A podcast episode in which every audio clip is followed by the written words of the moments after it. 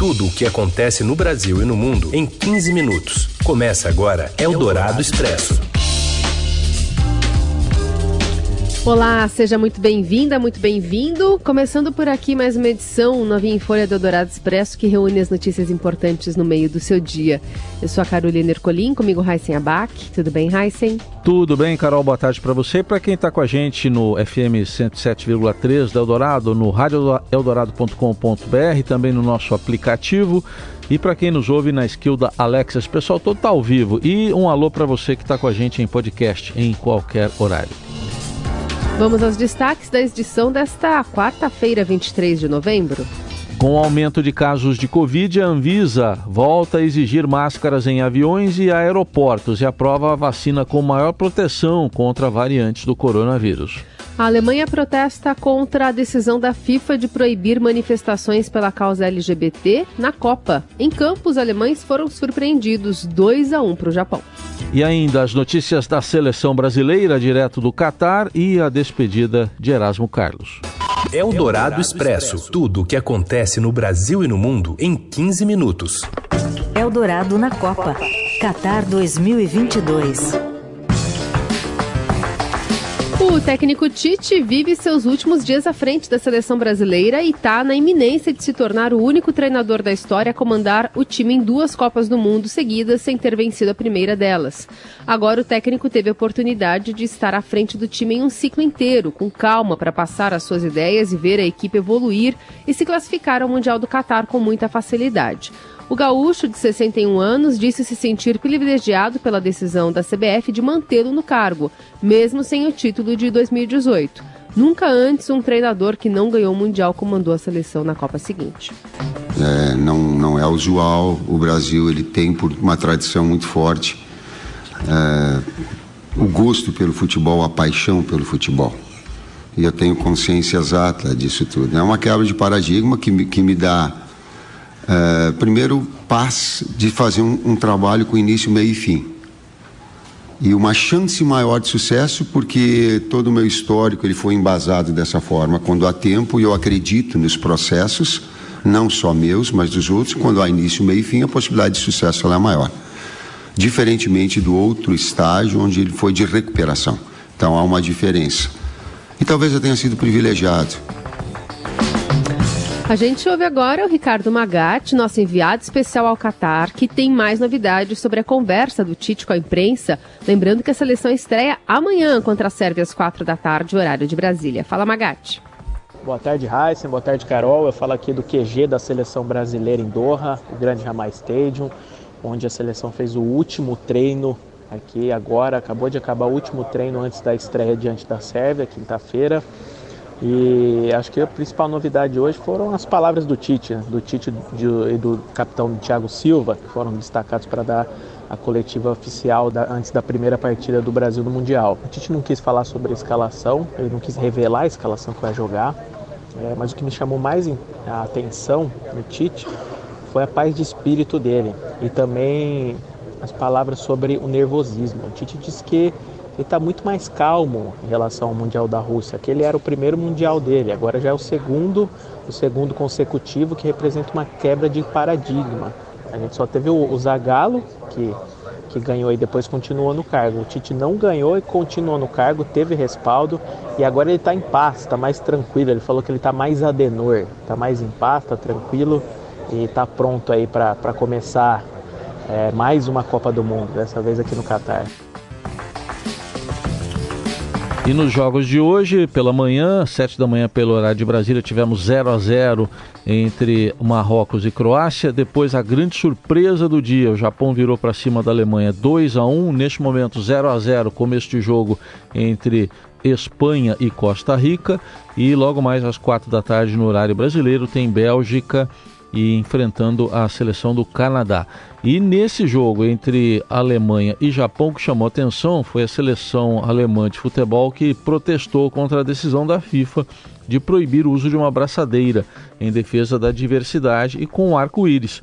Antes da partida contra o Japão pelo Grupo E da Copa do Mundo de 2022 no Catar, os 11 jogadores titulares posaram para a foto oficial com a mão sobre a boca, em sinal de censura. Sete seleções europeias planejavam usar a braçadeira colorida One Love, um amor, em favor da inclusão e contra a discriminação. Inglaterra, País de Gales, Bélgica, Dinamarca, Alemanha, Holanda e Suíça porém desistiram após a entidade máxima do futebol anunciar que puniria os capitães com cartão amarelo. As federações criticaram a inflexibilidade da FIFA. A Federação Alemã divulgou uma nota nas redes sociais dizendo: com a nossa abraçadeira de capitão, quisemos dar o exemplo pelos valores que vivemos na seleção, a diversidade e o respeito mútuo. Não se trata de uma mensagem política, os direitos humanos não são negociáveis. E na nota, a seleção afirma que a decisão de barrar a abraçadeira foi como banir nossas bocas. Já a Federação Dinamarquesa de Futebol diz que estuda se desfiliar da FIFA por conta da proibição à abraçadeira em apoio à causa LGBTQIA, One Love no Mundial. Uma bandeira do estado de Pernambuco foi confundida com o símbolo LGBTQIA, nos arredores do estádio onde ocorreu a partida entre a Argentina e a Arábia Saudita. Duas mulheres foram abordadas por homens com vestes tradicionais do Catar que tomaram a flâmula das mãos das brasileiras e a pisotearam. Um jornalista presente no momento filmou a agressão e teve seu celular arrancado pelos catarianos, que somente devolveram o aparelho após as imagens serem apagadas. A homossexualidade é ilegal no Catar. E foi justamente no Mundial sediado pelo país que exige, por exemplo, autorização de um guardião para a mulher se casar, dentre outras restrições, que o Brasil viu e ouviu um fato histórico da TV aberta do Brasil. Pela primeira vez, uma mulher narrou uma partida na Copa, na TV aberta. A Renata Silveira, profissional do Grupo Globo, de 33 anos, foi a responsável pelo feito na partida entre Dinamarca e Tunísia desta terça-feira. Hoje ela narrou os três primeiros gols, finalmente, porque a Dinamarca e Tunísia tinha terminado 0 a 0. Agora, aconteceu há pouco, né, no confronto entre Alemanha e Japão, com a virada do Japão, que estava perdendo por 1 a 0. Para extravasar a atenção dos comentários sexistas que recebe nas redes sociais, a narradora contou ao Estadão que costuma fazer yoga e cuidar da sua escola de dança Lembrou ainda que quando criança o pai dela levava aos estádios para ver jogos de futebol com radinho de pilha grudado na orelha. A entrevista completa está lá no portal do Estadão. Eldorado Expresso. Afastado do Palácio do Planalto desde o dia 3 de novembro, o presidente Bolsonaro voltou hoje a despachar na sede do Executivo Federal. Ele chegou por volta das 9 horas da manhã. O único compromisso previsto em sua agenda foi um encontro pela manhã com o ex-ministro e senador eleito Rogério Marinho, além de respeitar recomendações médicas em função de um quadro de erisipela em uma das pernas. Bolsonaro optou em permanecer em silêncio por causa ou por ainda não saber como lidar com o resultado das urnas. Segundo interlocutores, o presidente não consegue enfrentar especialmente o fato de ser o primeiro do atual período democrático que não se reelegeu. No momento, não há hipótese alguma de ele passar a faixa para o sucessor. Você ouve Eldorado Expresso. Na Copa do Catar, jogo em andamento, a Espanha abriu há pouco o placar 1 a 0 para a Espanha contra a Costa Rica, gol do Dani Olmo. E agora seguimos com as outras notícias do dia. Com o aumento no número de casos de Covid-19, a diretoria da Agência Nacional de Vigilância Sanitária, Anvisa, determinou ontem que o uso de máscaras volte a ser obrigatório em aeroportos e aviões no país. Apenas o diretor Daniel Pereira que até agosto era o secretário executivo do Ministério da Saúde, votou contra. Essa decisão vale a partir já, a medida vale já a partir da próxima sexta-feira. Na mesma reunião, a Anvisa aprovou o uso emergencial de duas novas vacinas bivalentes contra a Covid-19. Considerados de segunda geração, os imunizantes foram elaborados para oferecer proteção extra contra a Omicron e suas subvariantes. Eldorado Expresso. A Câmara dos Deputados aprovou nesta terça a urgência de um projeto de energia solar que encarece a conta de luz dos consumidores que não têm esse sistema como fonte de distribuição. Lá de Brasília, o André Borges explica para a gente. Boa tarde, André. Boa tarde para você, Raíssen, Carol e ouvintes da Rádio Dourado. Bom, Brasília não é só transição de governo, não. Aqui a gente tem que ficar de olho também no que acontece dentro do Congresso Nacional. E olha só o que, que ontem foi aprovado é, à noite na Câmara a urgência de um projeto de lei que estabelece o seguinte: Quem já tem painel solar instalado em casa, pequenas empresas e fazem a tal da microgeração de energia, ou seja, gera parte da energia que consome, não precisa mais pagar por linha de transmissão nem distribuição de energia. A tese é porque já tem energia própria. O problema é o seguinte, Raíssa e Carol, não se gera energia solar o dia inteiro. Em algum momento essas pessoas estão usando a rede geral, né? a rede que chega pelo poste, pelos fios de alta tensão.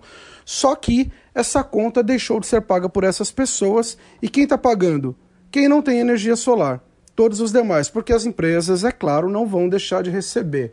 É um projeto polêmico, que foi aprovado ontem é a urgência desse projeto, que é de autoria do deputado russomano, Celso Russomano, e hoje está prevista a votação em si mesmo, já que foi aprovada a urgência, do projeto pelo plenário da Câmara. A gente está acompanhando esse assunto aqui. Todas as frentes de consumidores, associações, representantes são contra. Ninguém é contra a energia solar, né? Mas ninguém precisa pagar, né, principalmente os mais pobres que ainda não têm condições de ter esse tipo de recurso, pagar por aqueles que já conseguem instalar um sistema de energia solar. Vamos acompanhar o tema. Boa tarde para você, Heisen, Carol e ouvintes da Rádio Eldorado. Eldorado Expresso. Lá vem a temporada de flores, trazendo begônias aflitas petúnias cansadas, rosas malditas. E agora falamos da despedida do cantor e compositor Erasmo Carlos, um dos principais nomes da Jovem Guarda no Brasil, que morreu nesta terça-feira aos 81 anos de idade. O velório será fechado para o público, restrito a parentes e amigos do Tremendão, num horário local não informados. E a gente resgatou aqui um trechinho de uma entrevista do Erasmo aqui para o programa Galeria na Rádio Dourado em 1985, em que ele é, fala de um assunto que tem a ver com a música que a gente está ouvindo aí, é a música chamada Panorama Ecológico. Uma pessoa me perguntou é, se eu não achava assim que, que, que, os novos roqueiros, vamos dizer assim, estariam carentes de, de, de, de protesto, é, carentes de, de, de falar de coisas realmente sérias, sabe? Então citaram até como exemplo o panorama ecológico, né? De, de é, é, composição minha do Roberto. Então a pessoa perguntava assim, por que, que eles não fazem, por exemplo, músicas com esse tipo de preocupação? Então eu, na hora da pergunta, né, fui pego assim de surpresa, é, eu, eu achei e acho, eu disse assim, escuta bicho, dá um tempo para a garotada desabafar é, suas primeiras necessidades. Né? Eu fiz panorama ecológico em 75, eu já tinha é, mais de, de 12 anos de, de, de, de estrada, sabe? Muitas músicas feitas. Então, logicamente, em 63, quando eu comecei, eu desabafei as coisas de adolescente, sabe? Então, quando a garotada para dizer, poxa, já pichei meu pai, já, já quiquei minha mãe, né? já, já xinguei meu avô, já detestei isso aqui, aquilo. agora eu vou falar de outras coisas. Entende? Então dá tempo à garotada, porque só o tempo vai dizer quem é bom. Nesmo Carlos deu seus primeiros passos na música na década de 50, quando formou o quarteto, o quarteto de Snakes junto com Arlênio Lívio, José Roberto, China e Edson Trindade. Foi por volta dessa época também que o cantor conheceu Roberto Carlos, um de seus parceiros né, de vida, de música.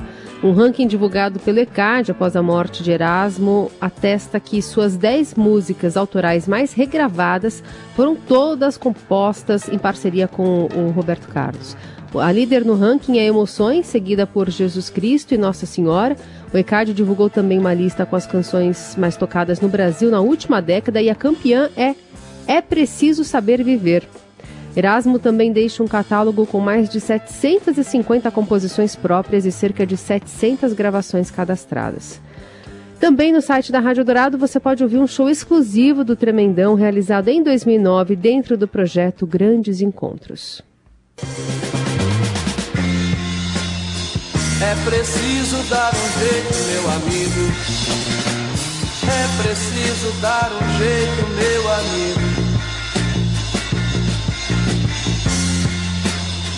Descansar não adianta quando a gente se levanta. quanta coisa aconteceu.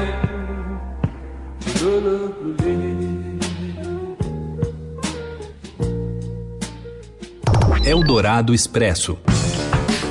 E antes de encerrar o Dourado Expresso, a gente informa mais um gol na Copa do Mundo. Asensio fez 2 a 0 para a Espanha aos 21 minutos. Agora, Espanha 2, Costa Rica 0 na terceira partida do dia, nesse quarto dia de Mundial e que amanhã tem Brasil em campo.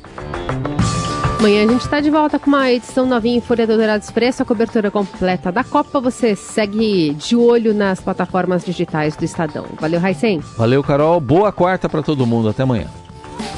Você ouviu Eldorado Expresso tudo o que acontece no Brasil e no mundo em 15 minutos.